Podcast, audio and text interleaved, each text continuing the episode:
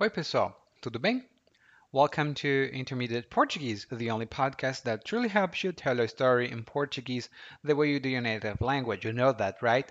And this is Ellie. And after listening to this episode, you'll understand a little bit of the concept of malandragem, something that I think is very Brazilian.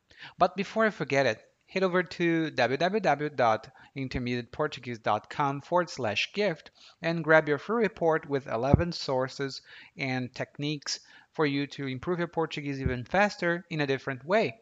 But now, let's get started.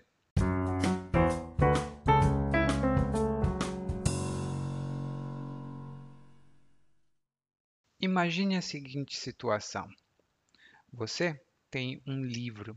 É um livro muito importante que você usa, talvez para o trabalho, talvez para outra coisa que você faça.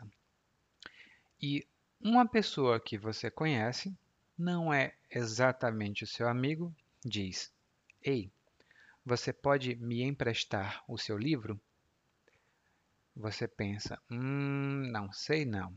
No momento eu preciso. Mas você não sabe dizer não. E você empresta o livro para essa pessoa que é o seu conhecido. E esse seu conhecido pega o livro e vai embora. Uma semana depois, e o seu livro ainda não voltou.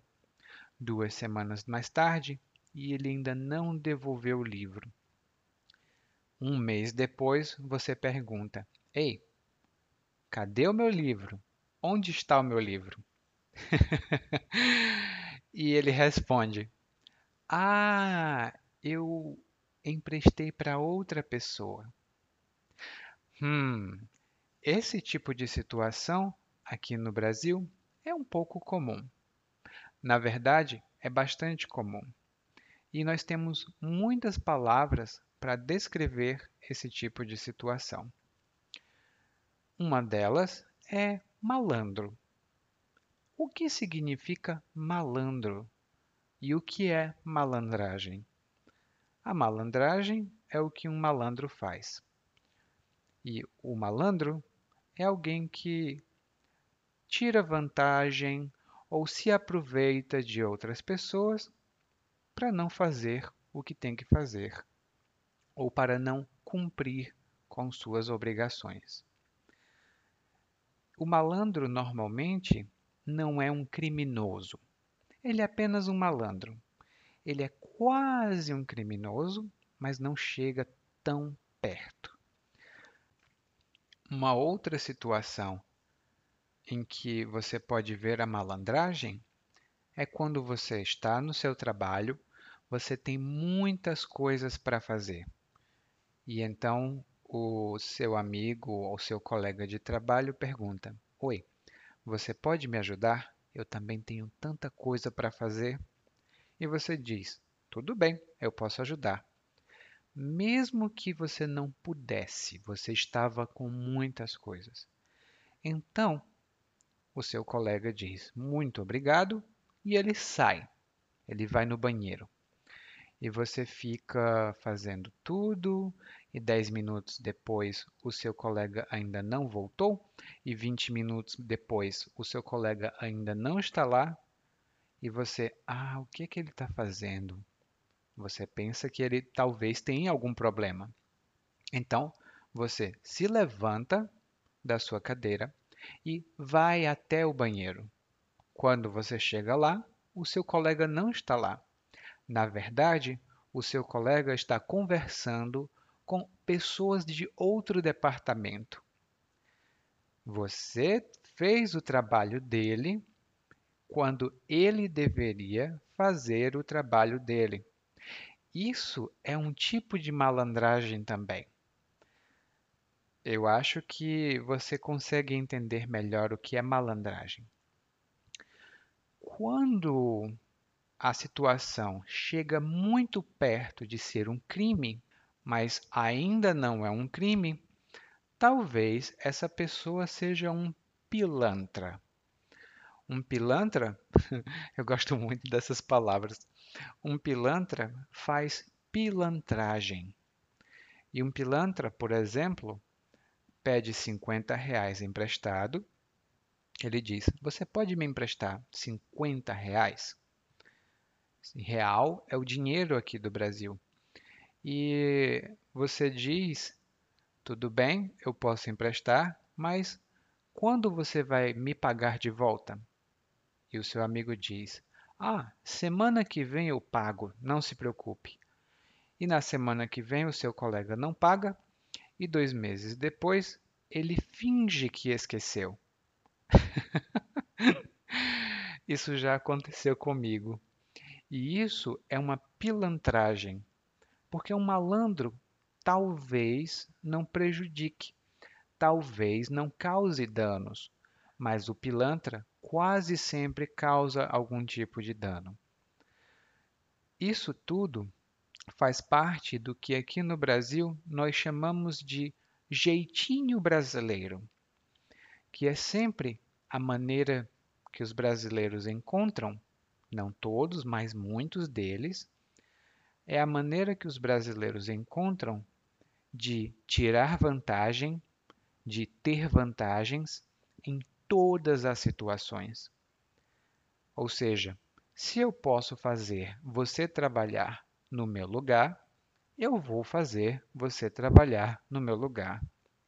Se eu posso ganhar 50 reais sem pagar nada, nem trabalhar, eu vou ganhar 50 reais sem trabalhar nem fazer nada. Muitas pessoas dizem que o jeitinho brasileiro está prejudicando o Brasil. Eu acho que tem um pouco de verdade. E você? O que você pensa? And now just a quick vocabulary discussion. We talked about three very important words if you want to understand Brazilian culture. Pilantragem, malandragem e o jeitinho brasileiro.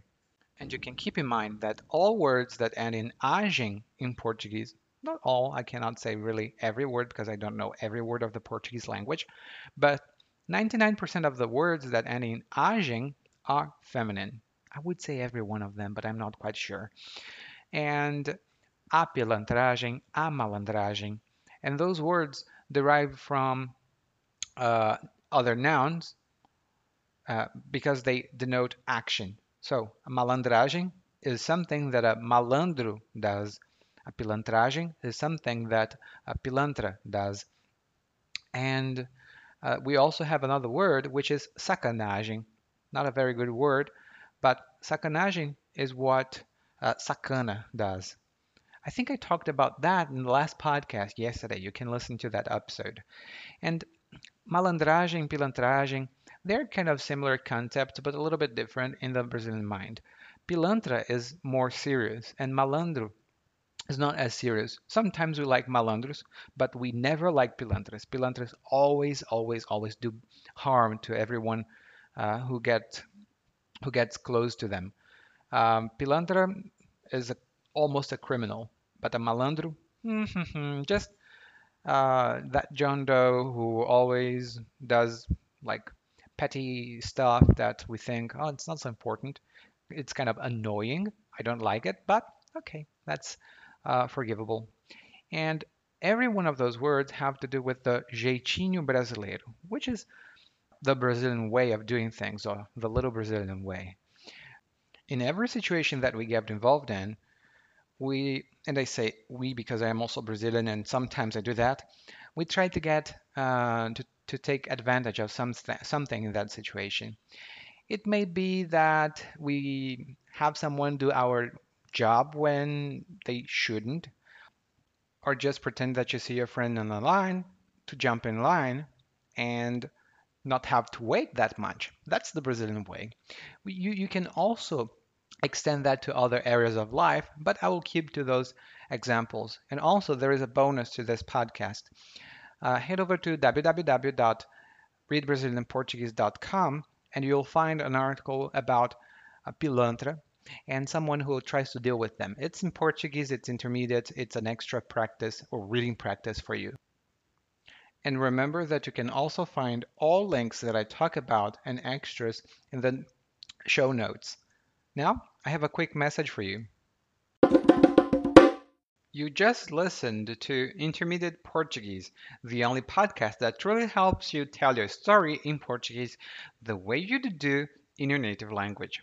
I hope that this helped you. And if you want to find out the secrets to learn Portuguese even faster, head over to www.portuguesewitheli.com slash gift. There, you'll find over 10 secret sources and techniques to improve your Portuguese even faster, spending very little. Thank you for listening and hope to see you soon. Até a próxima. Tchau.